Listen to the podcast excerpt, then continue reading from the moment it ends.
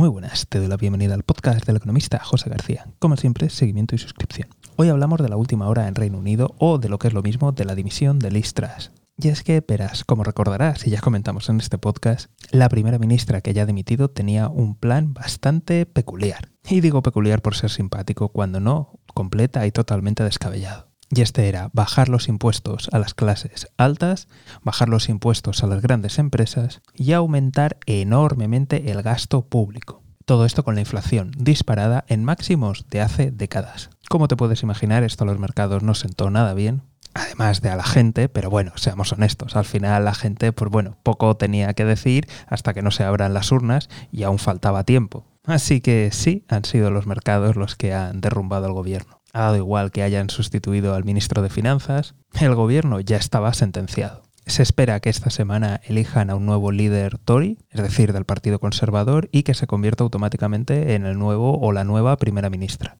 Y ahora, turno para ti.